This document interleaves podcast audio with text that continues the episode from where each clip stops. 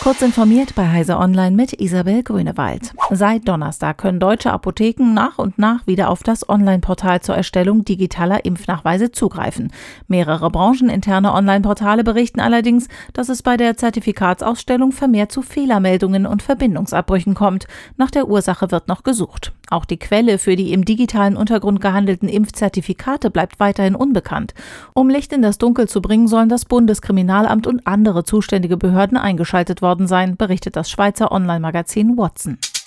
Ab September sollen Mitarbeitende und Besuchende die Bürogebäude von Microsoft in den USA nur mit einem Impfnachweis betreten dürfen.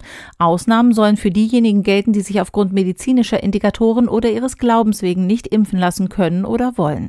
Den Regelbetrieb in seinen US-Büros will der Konzern frühestens ab dem 4. Oktober wieder aufnehmen. Die Büros von Facebook dürfen ebenfalls nur Geimpfte betreten. Sie müssen dort zusätzlich Masken tragen. Auch Google will seine Mitarbeitenden nur gegen Impfnachweis in die Büros lassen lassen.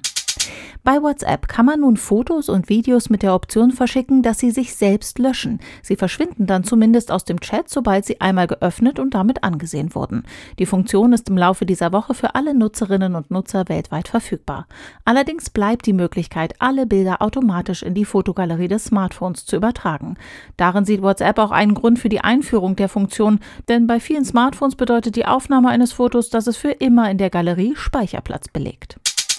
Bei dem schiefgelaufenen Andockmanöver des russischen Forschungsmoduls Nauka an die internationale Raumstation wurde die ISS vergangene Woche nicht um 45 Grad gedreht, sondern um 540 Grad, also etwa anderthalb Mal um die eigene Achse.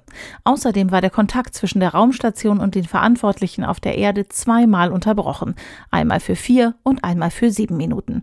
Das hat der zuständige NASA-Flugdirektor Zebulon Scoville in einem Interview mit der New York Times erklärt.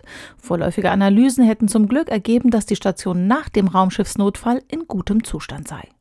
Diese und weitere aktuelle Nachrichten finden Sie ausführlich auf heise.de.